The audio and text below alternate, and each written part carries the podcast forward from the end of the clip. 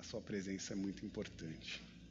É, queria falar um pouco sobre sonhos e quero ligar né, a minha fala com sonhos de esperança.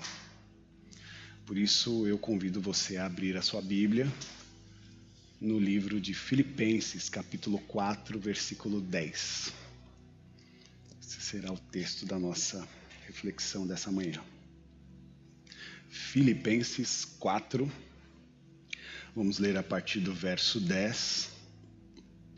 Você que nos acompanha pelo Spotify ou YouTube também, no YouTube você tem na tela, no Spotify você acompanha essa leitura.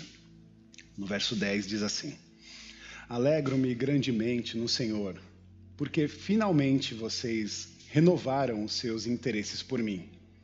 De fato, vocês já se interessavam mas não tinham oportunidade para demonstrá-lo. Não estou dizendo isso porque esteja necessitado, pois aprendi a adaptar-me a toda e qualquer circunstância. Sei o que é passar necessidade e sei o que é ter fartura. Aprendi o segredo de viver contente em toda e qualquer situação. Seja bem alimentado, seja com fome, tendo muito ou passando necessidade. Tudo posso naquele que me fortalece. Amém. Oremos. Senhor, meu Deus, meu Pai, obrigado por tudo. Obrigado por tanto. O Senhor é fiel. Que da mesma forma que o Senhor se fez presente nas canções e nas orações, se faça presente no meio dessa mensagem, dessa palavra. Que ela alcance, Senhor, todos e todas, onde quer que elas estejam. As pessoas que nos acompanham agora, ou seja, em qual tempo, em qual momento. Que essa mensagem seja viva e impactante a cada coração. Essa é a nossa oração. Ajuda-nos, ensina-nos. É o nosso pedido. Em nome de Jesus. Amém. Amém. Tudo posso naquele que me fortalece. Palavras do apóstolo Paulo. Numa carta que ele fala de alegria. A alegria do reencontro, de um grupo tão especial que o acolheu, que deu afeto, amor e cuidado também. E ele está, de certa forma, fazendo uma carta de gratidão nesse momento. O filósofo Aristóteles diz que no fundo de um buraco, no fundo de um poço, é possível descobrir as estrelas.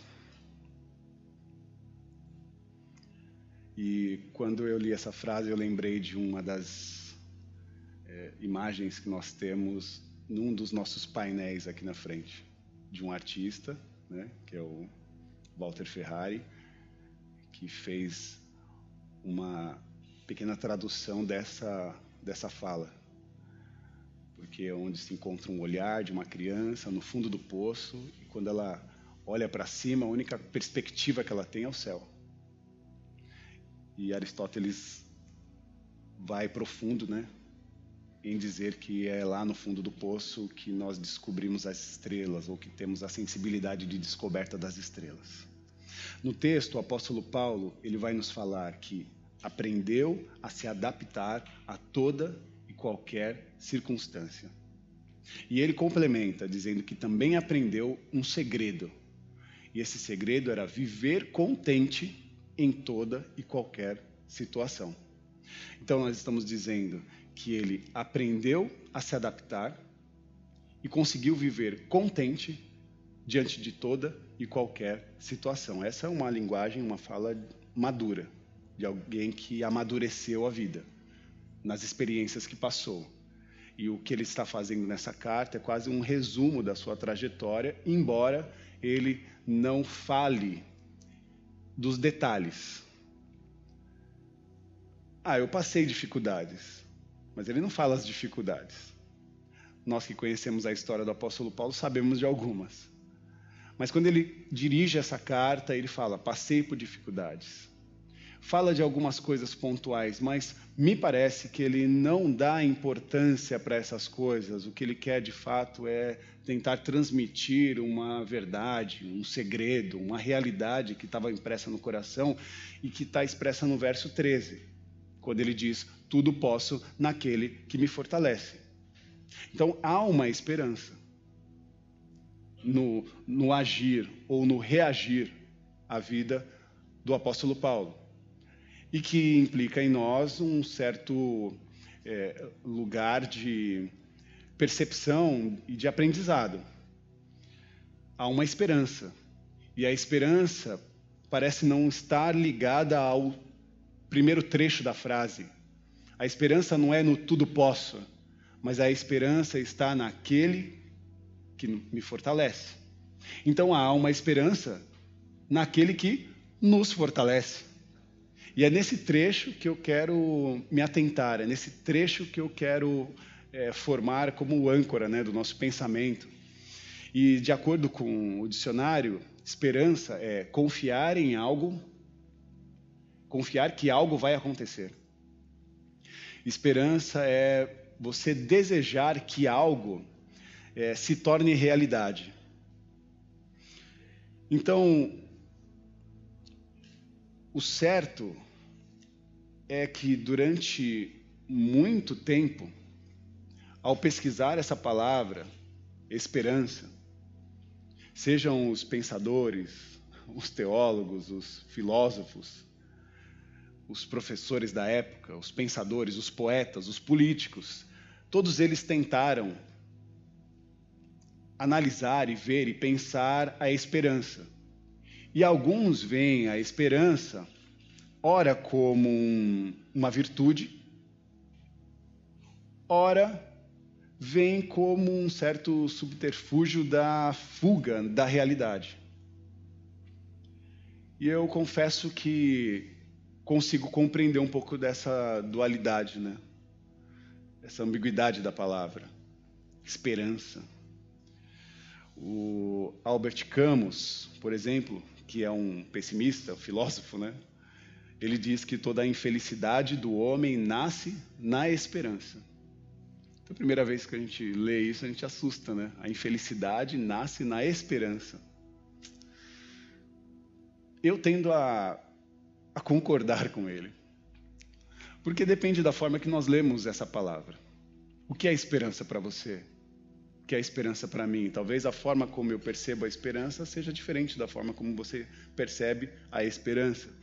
Então, quando ele diz que a infelicidade dos homens nasce na esperança, parece que é, a leitura está dentro de uma perspectiva de um, uma esperança do verbo esperar. E essa esperança do verbo esperar é uma esperança que nos mantém no lugar, estagnados, parados, em estado de espera. Então, a esperança que nos mantém no mesmo lugar, ao meu ver, ela não é ela não é boa. Ela não nos ajuda. Pelo contrário, nos aprisiona, nos coloca num lugar de paralisia existencial. E de fato, a nossa espiritualidade nos conduz à vida, ao viver, ao porvir. Não nos nos conecta ou não nos devia conectar a, uma, a, a um lugar de, de, de travas, né? de impossibilidades. Por isso que esperança, se for vista ou lida no verbo esperar, eu vou entender que não é benéfica para nós, porque nos coloca no mesmo lugar, num estado de, de, de uma certa paralisia. E aí, o que forma o meu pensamento e a minha e o meu olhar, né, está dentro da perspectiva da esperança do verbo esperançar, né, uma perspectiva freiriana que vai mostrar para nós que o, esper, o esperançar é se levantar, esperançar é ir atrás, ir à luta, esperançar é construir, esperançar é não desistir. Esperançar é verbo de ação nos coloca em movimento. E se você tem ouvido as minhas mensagens, você sabe que eu tenho dito e formado um pensamento sobre os evangelhos dentro dessa perspectiva da ação ou da reação. O evangelho, para mim, é movimento. Não é lugar de estagnação, mas é lugar em que nos põe em movimento para a vida, para reagir à vida, reagir às condições, até mesmo aquelas adversas. Então, por isso, esperançar. E é dessa forma que a esperança, antes de tudo, se torna um, um, um elemento que nos impulsiona para a vida, um elemento que nos impulsiona para uma vontade construtora. Por que também não dizer uma vontade criadora? Porque se somos feitos do Criador, e se temos a imagem e semelhança daquele que nos criou, somos seres criativos. Então temos a oportunidade de criar. E não somente de achar que a criação ou a obra da criação só vem da manifestação divina dos céus, mas Deus colocou em nós a oportunidade, o dom de criar, de recriar, de transformar, de fazer o novo acontecer, porque Ele nos deu essa habilidade. Vem dele, vem de Deus. Nós temos a possibilidade de fazer com que esse poder, ou que essa vontade construtora, que essa vontade criativa aconteça em nossas vidas, aconteça em nossos lares e que eh, percorra as nossas relações. O esperançar também pode ser uma arma poderosa para enfrentar as dificuldades. Uma arma poderosa para a gente enfrentar os dias difíceis. E por que não dizer também que o esperançar é caminho, é norte, direção, né? É a possibilidade de conseguir encontrar o, o fim, né? no sentido da finalidade da nossa existência, do nosso lugar na Terra, no nosso lugar na, na, eh, na existência, na humanidade, nas relações. Compreendendo tudo isso, parece colocar a, a esperança quase num pedestal, porque eu vejo isso como um artifício muito forte da nossa espiritualidade. Não há esperança, não há viver. Se não há esperança, não há porvir. Se não há o esperançar, né? Dentro dessa perspectiva, aí realmente as coisas ficarão difíceis para nós. E aí você pode correr o risco de esperançar demais, né? Talvez você me pergunte, Rafa, é, tem esperança exagerada? Rafa, tem esperança de exagero, de absurdo? Talvez. E eu acho que a esperança do exagero é a esperança do sonho. Então, se você me perguntar, é errado a esperança do exagero? Não sei. Não sei de fato responder se o exagero pode ser um problema. Talvez possa ser. Mas tem também uma outra frase que eu marquei, de Albert Einstein, que ele diz assim: que se há princípio, a ideia não é absurda, então não há esperança para ela. Quem está falando aqui é o mestre do impossível, né? aquele que relativizou até a matemática. E ele está dizendo para nós que se não há uma ideia absurda, não vale a, é, não tem espaço para esperança. Em outras palavras, é sonhe, busque as ideias, Busque a manifestação de, desse poder criativo, desse poder de transformação. Ainda que seja absurdo, a esperança vai fazer, ao menos, arranhar o teto dessas ideias, desses sonhos, desses desejos, dessas vontades. É, como outro poeta disse, que o impossível é só questão de opinião. Talvez seja. Ou talvez seja só uma questão de ponto de vista. Quantas vezes nós conseguimos e percebemos e ficamos assustados quando, de repente, conseguimos de fato fazer acontecer o impossível na nossa casa, na nossa relação com os nossos filhos. Aquilo que parecia impossível para a nossa consciência, de repente se abriu um norte, um lugar, um caminho, uma esperança, uma oportunidade de mudança, de transformação, mudança de mentalidade. Então, se até esse mestre né, relativizou é, o ideal, o sonho, colocando a esperança como padrão de força, é exatamente essa razão que eu gostaria de mergulhar, trazendo para nós esse caráter transformador. Um caráter transformador que a esperança mesmo é, nos propõe. Esperança ela que é muito maltratada em tempos né, como o nosso. A esperança ela não é benquista. O esperançar que está no nosso coração, no coração da juventude, daquele que ora para o futuro, as esperanças que exigem liberdades individuais, as, as esperanças que exigem liberdades coletivas, elas estão sendo negadas. Eles dizem não, não às liberdades individuais, não às liberdades coletivas.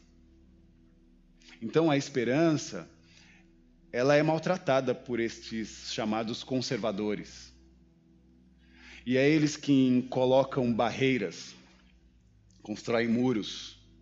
É eles que, que propõem uma sociedade num perfil é, criado em redomas, né? em paredes, legislada.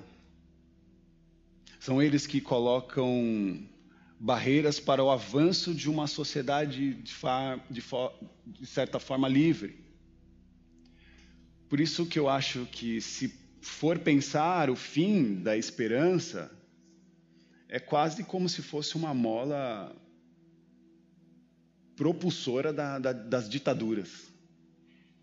O fim da esperança é o fim da liberdade. O fim da esperança é o começo do nosso estado de aprisionamento. E é isso que nós não queremos para o nosso, o nosso futuro para as nossas vidas. E é por isso que quando eu penso em construção de futuro, penso no desejo de construir caminhos para que as pessoas, pelo menos dentro do meu horizonte de possibilidades, sejam felizes. Ou que encontrem né, momentos de felicidade. É esse, essa dívida de. Não dívida, é uma missão de assumir mesmo a responsabilidade e a radicalidade do Evangelho. A responsabilidade a radicalidade do Evangelho nos, de certa forma, nos impulsiona para isso. É sair daqui e perna, permanentemente semear esperança onde quer que se, onde quer que se fizer necessário, né? Semear a esperança onde for, onde se fizer necessário. Tudo posso naquele que me fortalece. Essa é a fala do apóstolo Paulo. Tudo posso naquele que me fortalece. Eles estão falando, os nossos, é, os nossos mestres espirituais, que a Bíblia né, aponta, eles estão falando de legado espiritual. Davi fala de legado espiritual. O apóstolo Paulo também implica nas suas palavras o legado. É a maneira de seguir, é a maneira de reagir, é a maneira de viver. Sem, obviamente, perder o protagonismo né, que nós temos na história. Não é uma pessoa que se torna um robô e faz tudo conforme aquilo que eu li na Bíblia e eu tenho que fazer, um robozinho, né? Se Deus quisesse um exército, ele faria vários, várias pessoas iguais. E que dissessem sempre sim, Senhor, sim, Senhor. Mas ele não. Privilegiou as diferenças.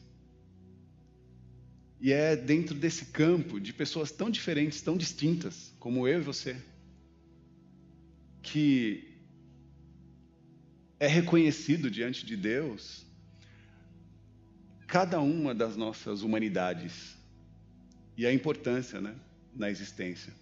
Então, sim, nós reagimos ao Evangelho, nós também reagimos e seguimos a missão que o próprio Cristo colocou nos nossos corações, mas não perdemos o protagonismo da nossa história. Então, é como se eu ouvisse o grito do oprimido, né? que disse assim: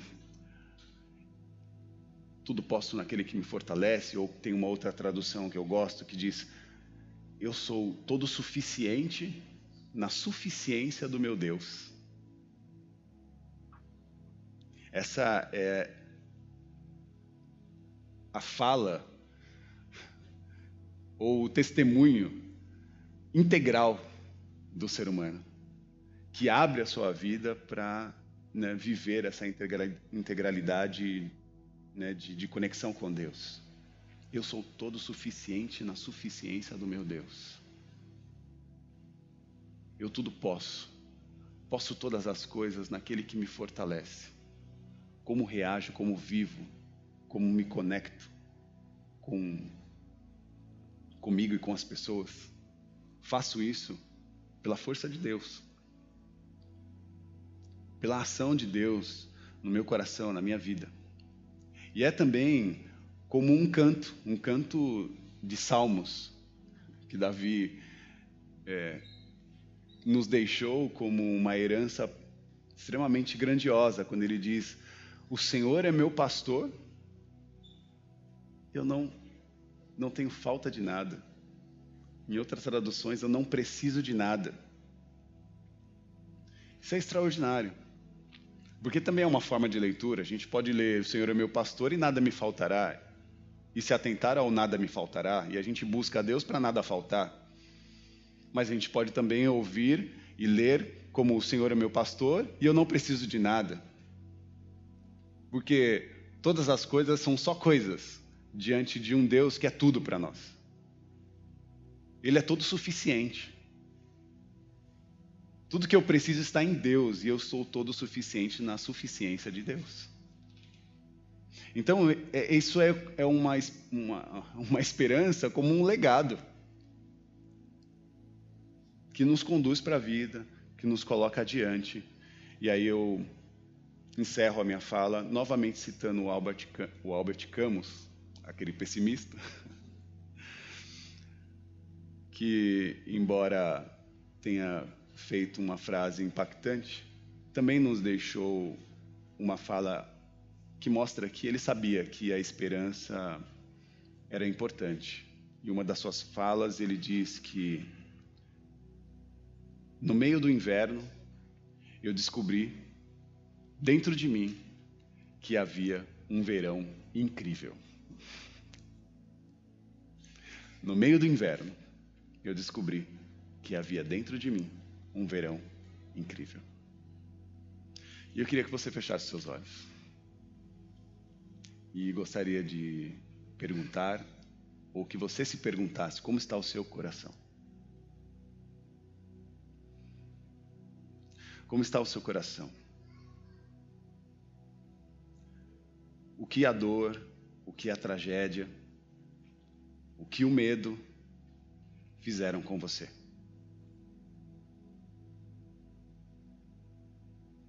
Como é que está o seu coração diante da dor, diante da tragédia e diante do medo? Como é que você ficou? Como é que você está? Porque para cada desesperança. Um salmo. O Senhor é o meu pastor. E eu não preciso de nada. O Senhor é o meu pastor, e de nada terei falta. O Senhor é o meu pastor e ele me faz repousar em pastos verdejantes. Para cada desesperança, uma oração. Para que você se livre de toda a penumbra, de toda a nuvem carregada, de todo inverno. Que você possa encontrar no seu coração um verão incrível. Porque para cada desesperança, uma história de superação. Um novo olhar. Para cada desesperança, uma nova oportunidade, um novo caminho.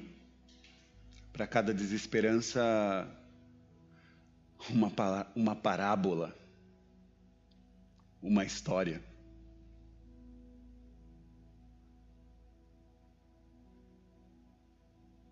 Olha para mim. Que agora eu vou ler uma parábola. A parábola diz assim: Um homem ia feliz para ia feliz por uma floresta. Quando de repente ouviu um urro terrível. Era um leão. Ele teve muito medo e começou a correr. Começou a correr. E correndo, com muito medo, percebendo a floresta cada vez mais fechada, ele não viu por onde ia e caiu num precipício. No desespero, agarrou-se a uma raiz de uma árvore que saía da terra. E ali ele ficou, pendurado, sobre um abismo. De repente, ele olhou na frente e tinha uma parede, a parede do precipício. E na parede do precipício crescia um pezinho, um pezinho de morango. E havia ali moranguinhos, gordinhos e vermelhinhos, bem ao alcance das suas mãos. E fascinado por aquele convite vistoso, naquele momento ele colheu carinhosamente aquele moranguinho. E esquecido de tudo que lhe acontecia, comeu o morango. E estava delicioso. E ele sorriu.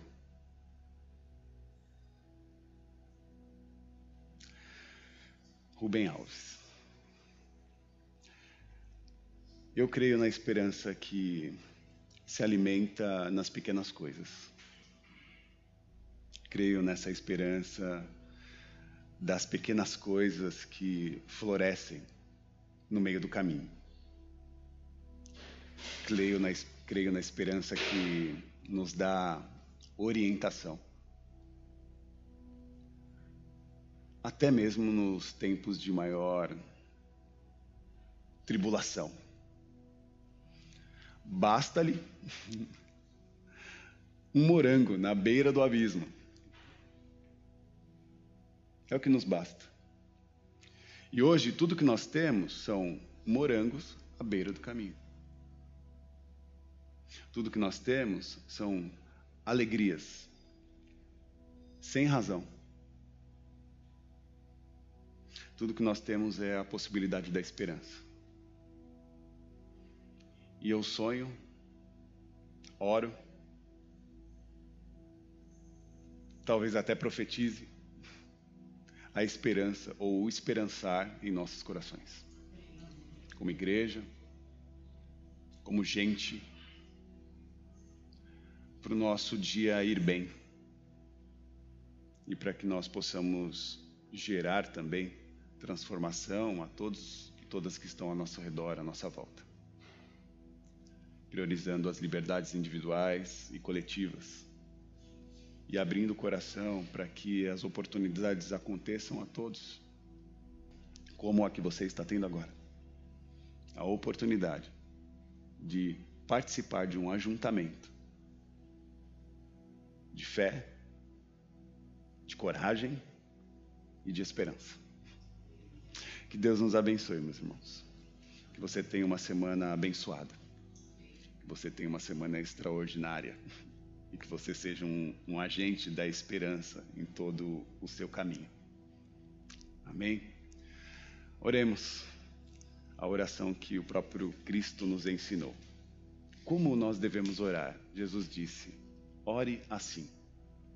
Pai nosso que estás nos céus, santificado seja o teu nome.